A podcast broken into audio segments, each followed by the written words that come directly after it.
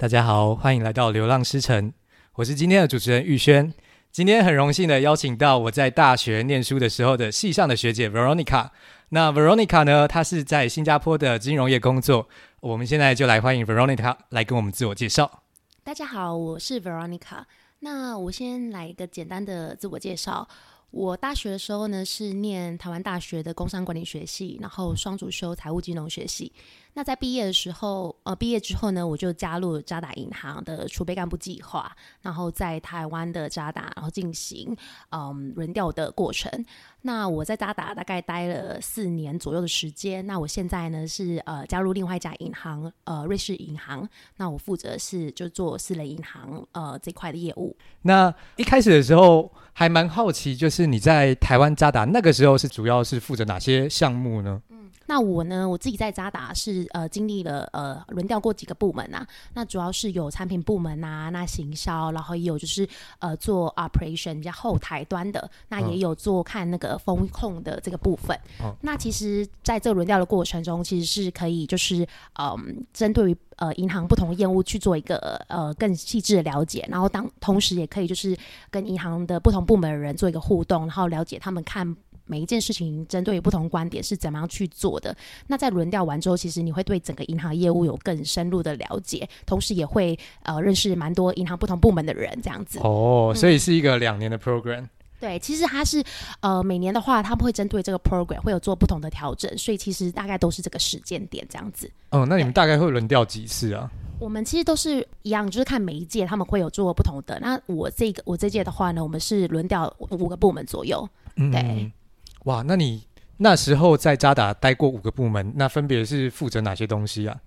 嗯，其实我在每个部门的时候，像我刚刚说去产品啊，或是去风控，或是在 operation，就是比较后台部分，其实他们都会针对于当时他们进下进行的业务，然后去让我们了解他们 daily 在做什么。那同时也会给我们一些就是专案的部分，所以就是可能会针对就是储备干部设计一些专案，让你有机会就是自己代理一个就是比较小的专案，然后去跟其他人合作，然后最后的时候会在轮调结束的每一个部门结束的时候去做一个呃呈现，对哦，所以也就是说他们是一个相对来说设计非常完善的储备干部计划，然后每个人到每个部门都会有特别要让你们做的事情。对，就是其实他们针对于就是每一位储备干部到就是每个部门的时候都会有做安排，包括你在这个部门会有一个代理主管，然后也会有一些跟你同一组的同事，那你就可以。呃，趁着机会跟他们多做交流，这样子，然后主管也会针对你的学习去做一个定期的，就是审查，看看你的学习状况怎么样。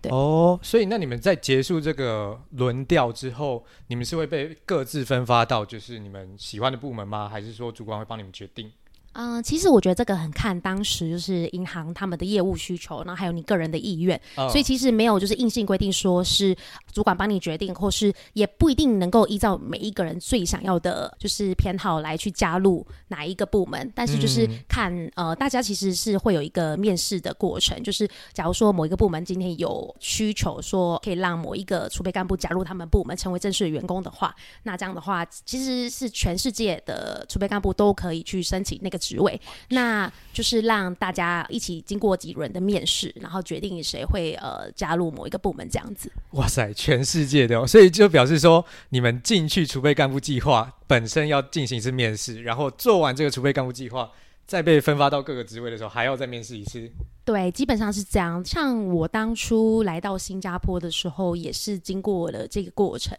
其实是，嗯，他在新加坡有开缺，那就我们是因为透过，因为我们是一个就是在各全世界各地都有一些分行的，就是一个呃国际性银行嘛。那在新加坡当然也会有，就是一些运作的部门啊，或是一些，而且尤其是新加坡是我们其实是我们亚太的总部，嗯嗯，所以其实是业务是相当庞大，也很多需求。那那部其实也是有开一些缺这样子，那当时开缺的时候，其实就是呃开给就是全世界的储备干部都可以申请。那我我大概是经历过四轮的 interview，就是面试过程，然后就是拿到这个职位，所以其实是其实过程中还蛮算是蛮幸运的吧，就是刚好跟这边主管蛮有缘分的。哇，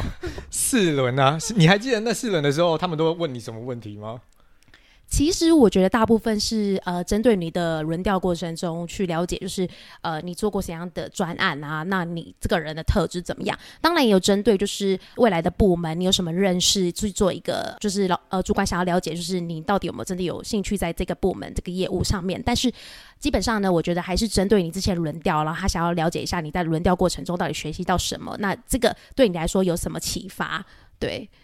哦，所以。也就是算是说，一般的储备干部计划都会有这个机会去轮调到世界各国吗？就是对一般那种传统的外商大银行来说，嗯，我觉得这个很看每一个银行他们针对于那一年的呃这个计划的一个设计。嗯、那刚好我是蛮幸运的，就是在我们这一届的时候，我们的银行有就是提供给就是有开放让大家就是可以去申请国外的不同的职缺这样子，就是。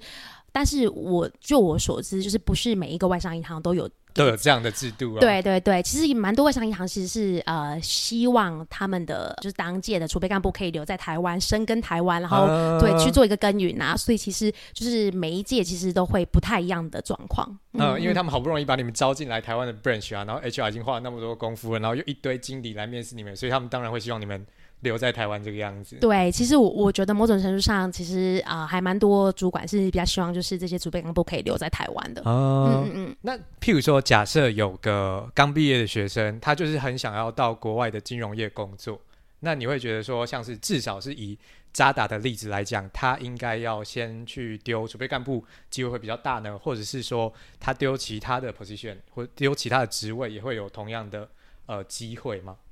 呃，其实我觉得这个，当然你你说当储备干部的话，我觉得它的好处就是会有比较多被看到的机会，然后在银行里面也会相对有比较多被分配到外地的机会。但是如果你是透过一般的员工的话，我觉得其实也是一个蛮不错的。如果你进入外商银行的话，那其实因为外商银行在全球各地都有蛮多的不同的分行嘛，就是营业据点，哦、所以其实它相对于开呃就是其他地方的缺是蛮多的，然后也很鼓励，因为外商银行文化其实是蛮鼓励，就是呃员工到不同地方去做一个 relocation，就是到外地去工作的，嗯，所以其实是一个蛮不错的选择啦。就是如果呃有人想要到国外工作的话，哇，听起来超累的。嗯、那你自己是什么时候才就是下定决心说，哦，我以后要到新加坡，或我以后要到国外工作，我要离开台湾呢？其实说实话，我以前没有想过，所以就完全就是意外了。对，我觉得我来新加坡是一个意外，就是我其实没有太多的，就是当初没有太多的想法，然后甚至我原本想说，可能可以去香港工作，因为香港就是离家近嘛，嗯、然后又。对啊，离台湾近，然后我可能每周都可以回家看个爸妈。真的真的。然后可能你知道吗？人不亲土亲嘛，然后那边的人可能就是跟跟我们讲的比较相近的语言。呃，至少会讲中文嘛。对，然后我就觉得香港应该是最佳的选择。嗯，对。然后可是就是刚好就因缘际会，就有一个机会就来了新加坡。所以就是其实我当初也没有规划，就算是一个无心插柳柳成荫的过程。我发现大部分来新加坡的台湾人啊，大部分都是没有规划，大家都是不小心哎，我就跑来新加坡，然后一待就待。超久的，对，就是其实没有想过，但是来这边的时候，发现这边其实也是一个不错的地方，然后也蛮值得待、嗯、待久的啦。所以就其实，如果大家呃以前都没想过新加坡的话呢，说不定是一个不错的选择。真的？那你自己觉得在新加坡扎打工作跟在台湾工作有什么不一样的地方吗？嗯。我觉得在台湾的话，因为可能台湾的金融业的规模稍微相较于呃其他海外的金融中心，像是新加坡、香港来说，是相对的比较小的，也比较局限的。所以在台湾的话，如果你做像我现在在新加坡，我之前在新加坡渣打的时候是 cover，就是呃去做的是企业金融这一块的业务。那其实这边的就是做这一块业务的大部分做经手的客户呢，很多都是东南亚这边的呃比较大型的企业，或是大中华的企业。然后在新加呃，在新加坡或是在东南亚有呃一些子公司的企业，哦、所以其实他们做经手的客户其实是都是那些很跨国很多大的呃跨国的企业这样子，嗯、对，所以而且他们也嗯，就是可能这些企业他们的结构也比较复杂。那如果你是在台湾的话，因为台湾。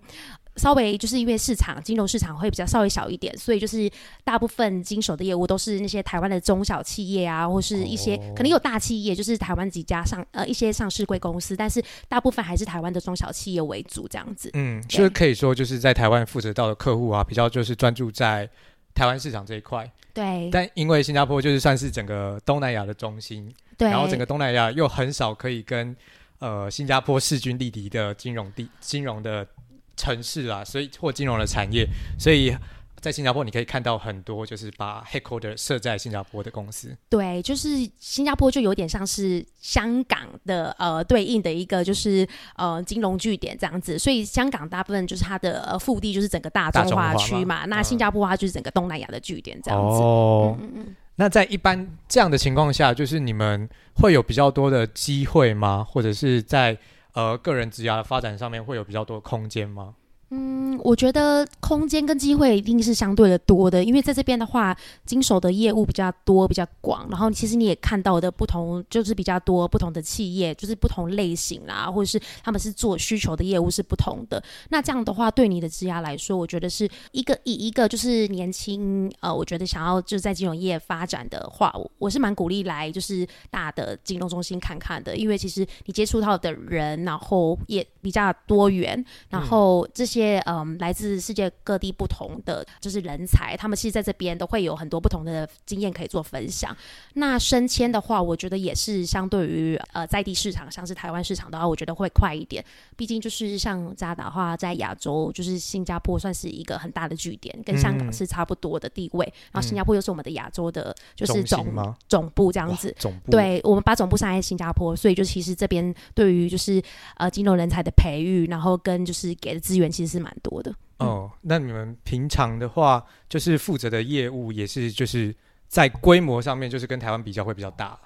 对，因为其实就是我们会帮那些大的跨国企业做一些他们需要的，就是呃企业上的融资啊，或者是就是他们需要做平常就是呃跨国的一些交易的那些金流等等的处理。所以其实这些的交易是你在台湾是比较看不到的，因为台湾的话，你那些呃中小企业，它可能就是它的市场也不会像这些大企业一样分布在各个很多不同的国家，就会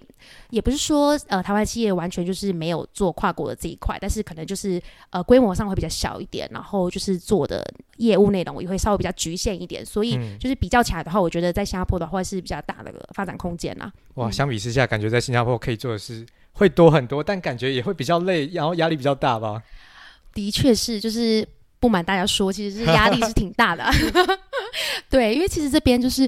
我觉得步调算是比较快，就是跟、嗯、呃台湾在台湾工作的环境是呃比起来的话，这边的工作环境其实是比较要求比较高，嗯、然后老板也会觉得就是大家都是来这边比较算是就是非常有企图心的，的呃人，所以大家他对大家的要求其实也会蛮高的。然后那你就是在这种高压然后快速的环境下，你就必须要就是调整自己每天的心态啊，然后还有就是精神体力等等。让自己可以面对就是高压的环境，这样。哇塞！所以有讲到体力的部分，就代表说加班也是加的很凶吗？对，其实这边的我觉得工时不会比台湾短，虽然台湾加班文化也是挺盛行，盛行对对，但是我觉得这边其实也是不常上，就是你高压一整天，那到晚上的时候其实是蛮高压，然后又要加班到蛮晚的。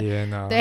所以其实我觉得，嗯，来这边的话是可以，嗯，成长的很快速啦，就是在这种环境下，你会逼迫自己。呃，不断的成长，然后也会去做更多的学习啊，这样。嗯，我们其实就是常常在讲说，就是台湾是过劳之岛啊。但是我之前有看到一份一篇新闻报道，大家在算平均工时的时候，台湾好像是亚洲的第四还第五吧，就好像输韩国啊、香港啊、日本啊，然后第一名就是新加坡。所以大家假设来新加坡的话，可能要有点心理准备，就是假设你觉得台湾是个过劳之岛的话，那新加坡就是一个过劳、过劳、过劳的城市。对。而且压力可能会比较大一点，就是过劳之外，心理承要承受的压力可能也会比台在台湾工作还要大。这样。什么样压力啊？是就是同事之间会比较，就是那个氛围会比较竞争吗？对，我觉得其实大家也都是稍微比较有企图心，这边蛮多就是跨国不同国家来的人才，不不管是就是欧美来的一些。金融专业的人士，或是在呃亚洲当地，就是东南亚市场，从比如说印尼啊，然后菲律宾啊，然后泰国、马来西亚等等这些东南亚的市场来的金融人才，或是像就是我们从台湾过来一样，就是大中华其实也有很多人才会来新加坡工作。那这些人其实某种程度上他们经过挑选过，那也是通常对自己的职涯要求会有一定的水准，所以大家其实都是会蛮在工作环境上会比较要求啦。嗯，那你觉得就是假设要适应这种很高压，然后又步调很快的环境的话，大家应该要有什么样的准备吗？嗯，我觉得要适应这种高压的环境的话。嗯，心心理素质要做一个调整，我觉得是蛮重要的。就是可能自己要有一个比较规律或是比较好的抒发管道。就是比如说压力大的时候，大家可能要找一个 比较轻松的舒压方式啊。就是 呃，对，然后让自己可以适当的解压。那同时我，我我是觉得，就是这边我觉得，虽然大家都是对自己要求蛮高，然后也是蛮竞争的一个环境，但其实大家也是很愿意分享的。就是如果你有就是工作上的问题啊，或者是。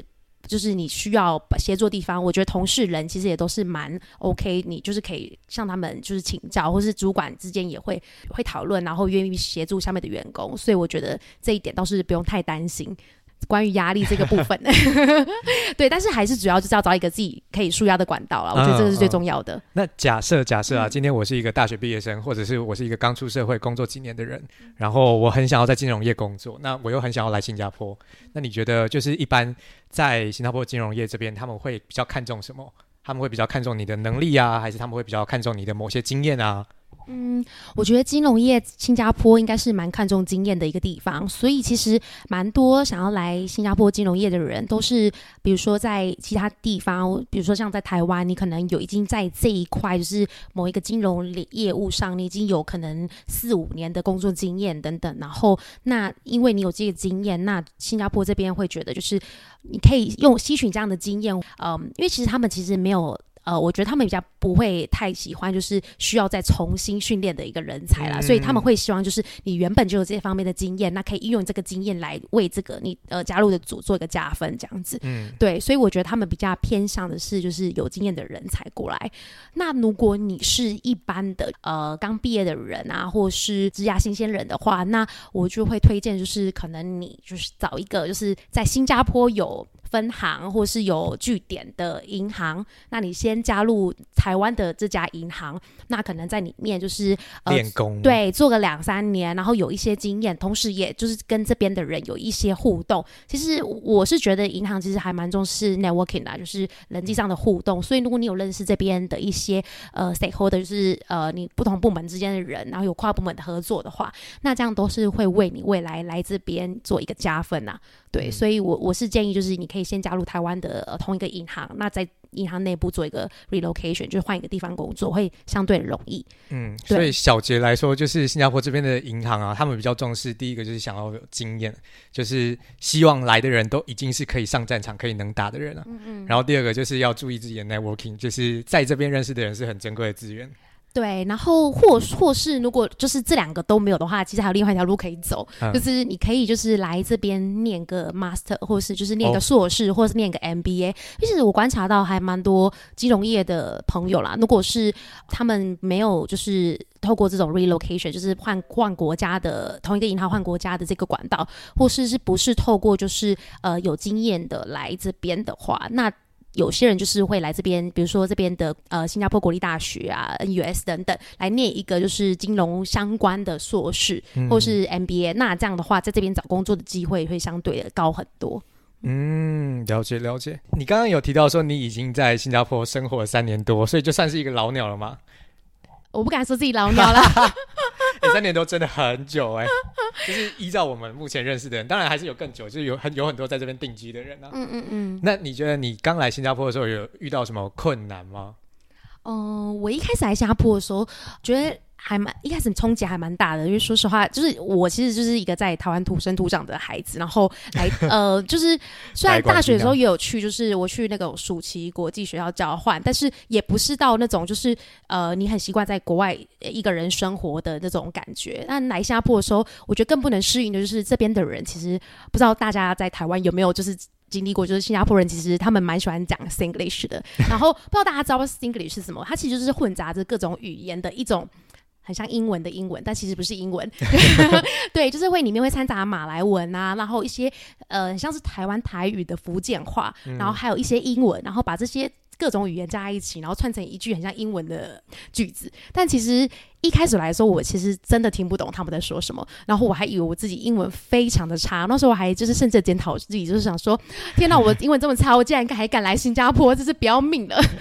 对，但是后来我就发现，其实他们这边是很惯用这个 Singlish。然后一开始在。跟同事们交流或是开会的时候，其实这边的新马一代的同事就很习惯用 Singlish 自己的开始呃沟通。嗯、那我其实是我觉得蛮难适应的、啊，就是工作上我是觉得有遇到一些挫折，因为其实一开始你完全听不懂大家在说什么，那你也很难加入大家的讨论。所以我觉得在工作适应上，其实花了我一点时间，然后才慢慢了解就是大家业务在做什么啊，然后大家讨论的内容是什么，对，然后才可以加入讨论，甚至。就是呃，跟大家分享一下一个经验，就是我刚来的时候，其实，在会议里面的我都不讲话。就是我前两个月的时候，我在会议里面都没有发表说说什么意见。但我在在外面的时候，就会跟主管啊、同事聊天，所以我的主管就会有点担心，说我是发生什么事情了，就是想说，哎、欸，为什么在会议都不讲话？然后后来才发现，就是因为就是可能语言上、沟通上就是有一点没有跟上，对，没有跟上。然后对，可是其实后来就是因为主管其实人也蛮好的，所以就是有鼓励我，就是慢慢的就是熟悉大家。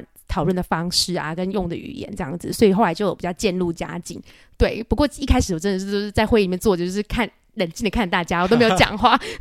所以你们的同事大部分就是开会的时候也都是说 Singlish。对，我觉得其实因为其实这边新马一代的人啊，他们其实就是。嗯，很习惯，真的超习惯。对，就是一开口就会讲出一些 Singlish，但是我觉得他们其实也不是刻意的，就是排挤外来的人或什么的。但是他就是因为这边是当地的语言，那其实我觉得金融业很吃这种，就是呃当地市场的优势。就是如果你会当地的语言的话，其实对于你在金融业的发展，其实是会有很大的加分的。因为其实你的客户群啊或什么的话，他们也都是讲这种语言嘛。对，嗯、现在我待三年多的时候，我大概是学了一些 Singlish，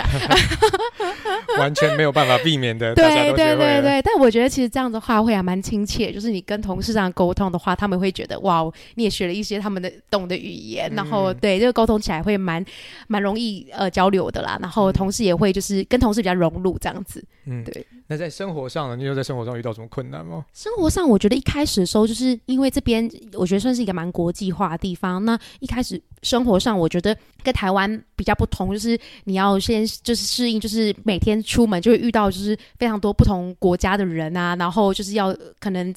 要讲不同的语言，然后才可以尝试跟大家沟通。然后，而且在这边一开始来说，我觉得有点人生地不熟吧。那其实你要适应新的高压的工作环境，然后又要就是呃适应你每天面到面对到的都是不同国家的人，然后讲的不同的语言，然后他们也有不同生活习惯。所以我我觉得是算是比较大挑战。虽然就是其实是在亚洲，那亚洲的话，相对对华人来说又是。比较一个比较友善的市场，但我觉得我当初来新加坡的时候，其实我觉得一开始的时候其实真的是没那么顺利，就是一开始在适应上的时候，其实就花了蛮多的时间，然后去慢慢适应这边的文化啊，那环境，然后还有包括天气啊，因为这边实在是太热了，超热的，就是，对，所以其实我我觉得如果要考虑来新加坡的话，其实不是一件坏事，但是就是一开始适应上的时候，我觉得呃，尤其是你从东北亚一个地方来一个东南亚的呃这边国家的话，需要一点时间适应。可是这是我个人的经验啦。所以就是不代表大家都会跟我经历一样的过程，但是就是一个分享这样子。嗯，我感触超多的，因为我当初来的时候也是因为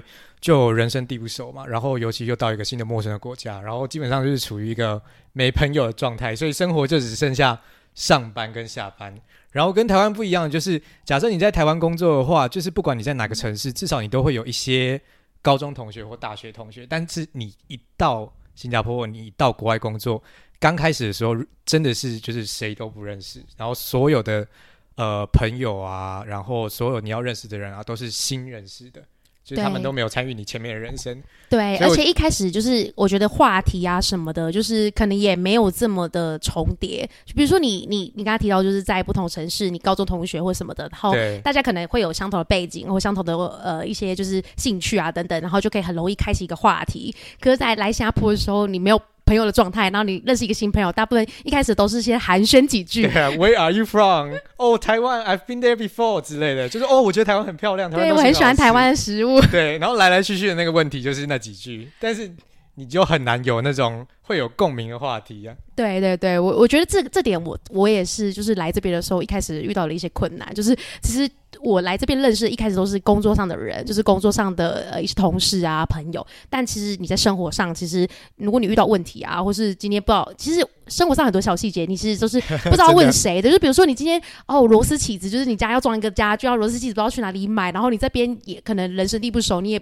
不太知道。后来才发现，Modern 某一个楼下，就是一个购物中心的楼下的某一个角落，有一个就是可以卖买到螺丝起子的地方。这种人生的小问题，虽然就是看似是不重要，不过你在一个地方一开始。生活的时候，你真的都会遇到这种很让人对小崩溃的事情，这样子。对，对，如果有一些在地的朋友，或者是你原本就有认识当地的人的话，我觉得会改善很多啦。就是这种情况。嗯，我觉得有点像就是刚上大学搬宿舍的进阶难度版。就是刚上大学的时候，你刚搬宿舍，第一次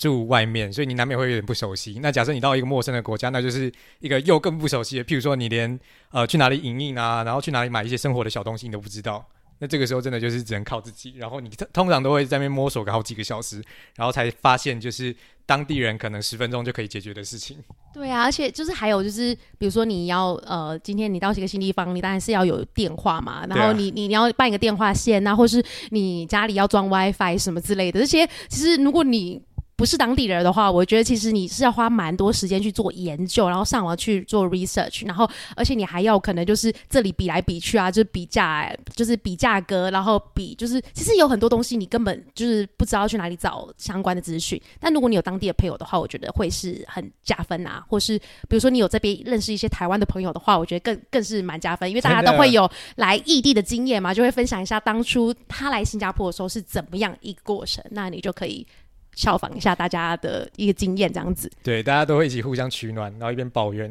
然后 一边在那边靠背说新加坡的东西好难吃哦，一边想说哦，什么时候才可以回台湾啊之类的。对。那你来新加坡有什么就是你觉得最喜欢的事情吗？哎、欸，说起来应该蛮好笑的，但是我觉得我最喜欢的事情就是我很喜欢吃这边的榴莲。榴莲？真假的？对，因为我其实在台湾就蛮喜欢吃榴莲，但台湾的榴莲是就是就是从泰国来的嘛，就是金枕头。但是跟我来这边的时候，第一次吃到榴莲其实蛮不一样的。这边榴莲都是从马来西亚来的，那这边最有名品种其实就叫做那个猫山王。对，然后它其实吃起来跟台湾的口感真的蛮蛮蛮不一样的，就是这边的是比较软，然后而且是它是金黄色的，就是外那。肉是金黄色的，那台湾呢是比较偏就是白，然后比较淡的颜色。对，所以我来这边的时候，一开始吃榴莲的时候，我觉得非常新奇，而且这边台湾这边价格其实是还蛮实惠，就是跟台湾的价格比起来，哦、因为台湾其实就是榴莲算是一个比较稀少的，的对对对。然后但是在新加坡的话，就到处都可以见到榴莲，尤其是有一个地方叫做给狼，就是我们说的就是像对牙龙新加坡的红灯区那个地方，真的一整排全部都是榴莲摊。对，所以其实我当初来的时候，其实还蛮对这件事还蛮兴奋的。然后再加上这边有。一个台湾也很少见的水果叫山竹，对，然后榴莲配山竹真的是绝配，就是 对，就成为我在新加坡就是刚开始来的时候一个非常大的消遣，就是偶尔去买榴莲跟山竹，就觉得很幸福吗？对，我觉得这边的人真的超爱吃榴莲，就一般来说你。在台湾，假如要吃榴莲的话，你就是去那种一般的水果摊。可是这边会有，就是整摊只卖榴莲，他就专门卖榴莲，然后专门给你在当场吃的那种。这边的人真的超爱吃的。对，就是不同品种啊，然后当场切给你啊，然后就会看到一堆新加坡人坐在一一个一个桌子，然后旁边放了一个非常大的垃圾桶，然后就是给你丢榴莲壳这样子。然后店家都会提供一些水啊，或者什么，就是对水啊，或者是比如说盐水这种，就给你比较不会让你那么燥热，因为吃榴莲的蛮容易燥热的嘛。嗯、对对对对对，所以我我发现这是一个很盛行的文化在新加坡，对，所以如果你喜欢吃榴莲的话，下次可以考虑来新加坡旅游的时候，就是来试试看他们的猫山王。对，没错。另外啊，就是因为 Veronica 是呃我们在这边少数就是有申请到新加坡 PR 的人，那新加坡 PR 呢？它主要就是是永久居民吧？对，新加坡永久居民。那新加坡的永久居民大概是什么样子？是什么东西啊？其实新加坡永久居民，我觉得大家可以理解成就是像是呃美国绿卡这样子，就是一个新加坡，如果你要长期留在新加坡的话，你可以申请的一个身份这样子。那这个身份它其实跟新加坡公民是还是有一点区别的。那新加坡永久居民它，意思就是你。以后就是在新加坡工作或是生活，就你长期待在这边的话，你是不需要申请另外的签证啊、工作证等等，你就是可以用这个永久居民身份留在新加坡。那有一点跟就是拿工作签的人不同的地方，就是新加坡的永久居民其实是需要缴就是新加坡的公积金。那新加坡公积金其实就是一个很像台湾的那种，知道吗？劳保哈、啊，对啊，就是类似一样的概念，所以就是等于就是每个月从你的薪水扣一部分的呃钱。然后交到这公积金，那这公积金里面呢，就是它有分不同的呃账户，然后可以给你未来在新加坡做买房啊，或者是投资，或者是就是买保险等等医疗的用途，或是以后你小孩就是教育等等的不同的用途这样子。嗯，对，所以就是如果你成为新加坡永久公民呃永久居民的话，你就必须要也要跟新加坡人一样，就是要缴这个新加坡的公积金这样子。哦、呃，所以。等于说，你现在每个月的薪水都会被政府抽一个部分。对，那公司是不是也会再帮你们付一个？对对对，所以就是这是一个就是算是相对的比较好的呃福利的地方。对，就是如果新加呃你你自己从你的薪水缴了一部分去公积金的话，那你的公司也会帮你提拨一部分。虽然呃这个比例不是一一模一样的，但是算是相对等的。然后就是会把这个钱也缴到你的呃政府的公积金的这个账户里面。那这就算是你你的钱这样子，但你不可以拿出来，就是这个。这个是放在里面，就是如果你要买房，或是要有刚刚我提到的几个几种用途的话，你就可以把这个钱拿出来去做这样的一个用，呃呃，就是资金的配置这样子。哦，嗯、那找工作跟买房子方面，就是假设你是永久居民的话，会有什么不一样吗？找工作的话，其实呃，我觉得是差蛮多的。就是如果你是拿工作签来新加坡工作的话，那其实你的工作签是绑着你的公司的。那意思就是呢，如果你今天要换工作的话，有两点。第一个就是你的新的公司要愿意帮你申请工作签，然后他也要有足够的就是。名额，因为其实每个公司在新加坡政府都有一定给他们一定的名额，就是你可以呃雇佣多少的外国人，那公司要有这样的名额，就足够的名额，然后愿意帮你申请工作签，你才可以。嗯、那第二点就是公司申请之外呢，也要政府愿意核可你的工作签。所以我之前其实有听过类似的例子，就是呃公司愿意帮这个员工申请工作签，但是政府后来是没有核可的。对，所以其实就是工作签的一些就是外籍的员工来这边的话，其实是。有时候在对比较劣势，就在换工作上面呐、啊，就是其实有时候雇主其实也不太愿意，因为他们没有不足额的问题，所以就没办法帮你申请工作签，所以就换工作上，我觉得难难度会相当的高。嗯，嗯我感触超深的，因为我在这边大概换，我在这边有换过一次工作，然后在新加坡，假设你是一个外国人，你要换工作的话，就是你在没有工作的那一刻起，你只能够继续在新加坡待一个月，然后待超过一个月之后，你就必须要出境。那再次回来，你就是观光签证了。所以等于说，假设你在新加坡想要换工作，然后你又是一个外国人的话，你只能够就是一边骑驴找马，然后一边找找新的工作。但是我听说，就是假设你是 PR 的话，因为你是一个永久公民，所以你就可以算是在辞职之后无限期的待在新加坡。对，就是其实永久永久居民的好处就是你不需要在你离职之后马上离开新加坡，也不会有一个月的限制，然后你也不需要就在出境拿观光签回来，你就是可以一直待在新加坡，然后继续找工作啊等等，然后也不会因为就是今天。呃，像是比如说最近疫情很严重嘛，然后有很蛮多就是一些从国外来工作的呃一些外籍员工，然后因为就是这个呃公司可能有裁员啊等等的政策，然后工作受到影响，那这样子的话，你的工作签可能被取消。那如果你是永久居民的话，你就可以就是比较比较放心一点，因为其实你不会有工作签被取消而被迫离开新加坡的问题，这样。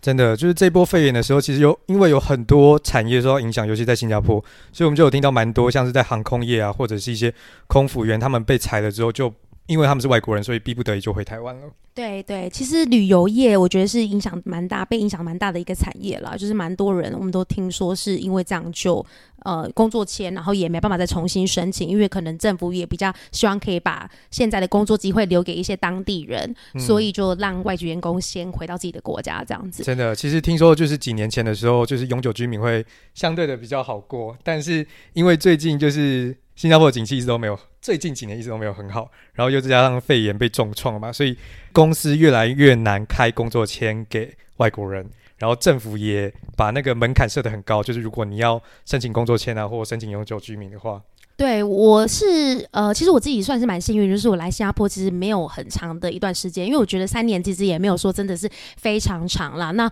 我就拿到了永久居民，那永久居民的话，我觉得依照目前的趋势来说，其实是。看起来呃申请的呃难度是相对的高，越来越高，对，因为呃蛮多是越来越多人想要申请这个，那可能相比十年前，因为其实常常听到很多在这边的前辈说，十年前的时候非常的容易，就是你要申请就可以拿到，但是我觉得现在可能就是蛮多人想要申请的，所以需求上也增加了蛮多。那因为政府也想要保障当地人的工作机会嘛，所以其实这一块他们就会比较减少一些名额啦，所以就是申请上会比相对的难度比较高一点。哦，那你知道，就是我们其实。在新加坡一直都有多多少少听过一些，就是什么样的人比较容易申请过 PR？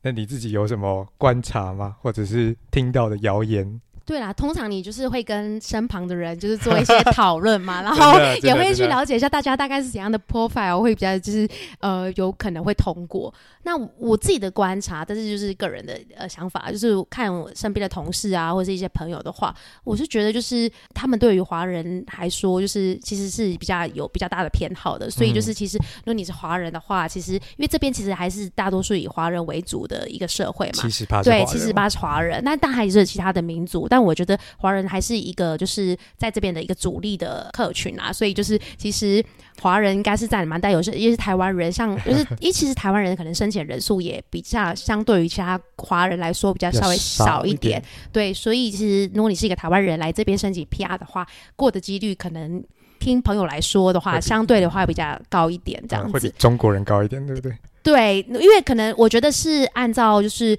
比例来说啦，因为可能中国整个国家的人申请人数也是算是比较多的，嗯、所以如果你用这个呃基数来看的话，那中国人可能比例过的人的比例会低一点。但如果台湾人的基数比较小的话，那过的人比例可能我觉得会几率稍微高一点啦，应该这样说。嗯，现、嗯、我们现在讲的都是乡野奇谈，因为其实这种东西就是其实没有算没有人证实过，但是就是大家。口耳相传，然后听到的一些小 paper 啊之类的。对对对，因为其实大家都会互相分享一下，就是在这边呢、啊，就是要怎么样啊？因为其实你在网络上其实也可以查到很多像不同的讨论串啊。我觉得就是如果你想要看一下。大家新加坡人申请就是呃不是新加坡人就是外国人申请 PR 是怎样的 profile 的话，其实在网络上随便的一个搜寻都会有蛮多的留言啊等等大家的分享。不过也因为都没有人证实过，然后也就是没有一个科学的根据去分析啊，所以就是其实大家都只是就是会分享一下自己大概是怎样的 profile，然后过的话是怎么样的一个条件，嗯、对对对，嗯嗯。那最后的最后呢，想要来问你说，就是当初你会来到新加坡，你觉得？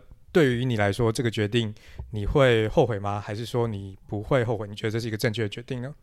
嗯，我觉得不会后悔，因为其实我当初来新加坡的时候，我就是在考虑要不要拿这个机会的时候，其实我就觉得，如果我不来新加坡的话，我应该会后悔，就是这辈子会留一个遗憾。那其实我觉得每一个决定都不是不会说是正确或是不正确的决定，只有是不是你的决定吧。那我现在回头来看的时候，我觉得反正我当初没有。想要来新加坡，不过来新加坡，呃，没有去了我最想要去的香港，反而应该是一个就是蛮适合我的道路。嗯、因为如果去香港的话，可能那边也不是我一个想要生根啊，或是久待的一个地方。地方对对对。那其实反正在新加坡，我觉得这边的经济啊、政经啊、环境，还有自己农业在这边发展，其实都很适合你长期的做一个生根啊，然后待在这边。而且我觉得，就是我在这边。七三年也是认识一些朋友嘛，真的对。然后你在这边有一定的就是呃，就是认识的人啊等等，然后你就会觉得这边会比较像是很也是很像一个家的感觉啦。我觉得真的，真的对，所以就是算是你的第二个家。那我觉得就是其实 so far 来说都蛮开心的，那也觉得这是一个还蛮正确的决定，就是不会后悔啦。我觉得。对啊，嗯、因为像是我们家就才刚搬到 Veronica 家附近，所以我们最近常常去找他串门子。对，因为其实这边就是其实你待久了也会发现，其实也不少台湾人啦，然后大家也都平常会互相联系感情啊，然后互相分享啊，或者是互相就是呃就是北对，可能会互相就是哦、呃、抱怨一下生活就是发生什么样不愉快的事情啊，嗯、或者是在这边有什么挫折等等，所以我觉得这些都是一个在异地成长的一个养分，然后也是一个帮助你走下去的动力吧。嗯，我觉得超有趣的，就是总结来说，就是我觉得新加坡的生活可能不会适合每一个人，但是呃，算是在国外生活都是一种蛮难得的经验啦，都可以帮助就是大家开拓一些。呃，舒适圈啊之类的。对，因为我自己就是个人，就是会推荐大家一定要去国外工作看看。就是不管你是去哪一个国家，去欧美，然后或是去呃中国、香港、新加坡等等不同国家，我觉得都好。但是去国外工作，其实真的是一个很值得的经验，就是你会成长非常多，而且也就是会看到很多不一样的东西。我觉得那个是跟在比如说你在学校去做一个交换学生是很不同的经验，这样子。嗯，因为你开始出来工作的时候，你必须要就是。接受很多不同的历练，而且你会就是经历过的事情，我觉得是跟在学生时期的那种是非常不一样的。嗯，对我，我觉得就是因为你开始工作之后，你会有那个责任在了，就是你对，因为你被就是你是受雇嘛，你是被别人别人给你薪水，所以你会有那个就是一定要完成的事情，那相对来说压力也会比较大。然后我自己觉得就是在国外生活或在国外工作，绝对不是所有人都是 happy ending。就是我看到有很多人就是在国外的时候过得很挣扎，但是在这一切过去之后，回头想想，我觉得都是还蛮难得的经验。像呃我自己来到新加坡，呃三年快结束了，那我自己也觉得就是有时候早上醒来还是觉得像一场梦一样。对，就是我，我觉得就是真的是人生不同的经验。那人生如果有一段这样的经验的话，其实都是蛮珍贵的。嗯、就是我觉得不管是好的 ending 还是坏的 ending，其实都是一个很可贵的经验啊。所以就是不需要因为就是可能害怕之后会有不好的 ending，然后而不去做这个尝试。我觉得是会是一件很可惜的事情。对、嗯，好，那我们今天的录音差不多就到这里结束。那真的很谢谢 Veronica 今天来参加我们的录音，谢谢 Bill。那我们就下次再见喽。拜拜。拜拜。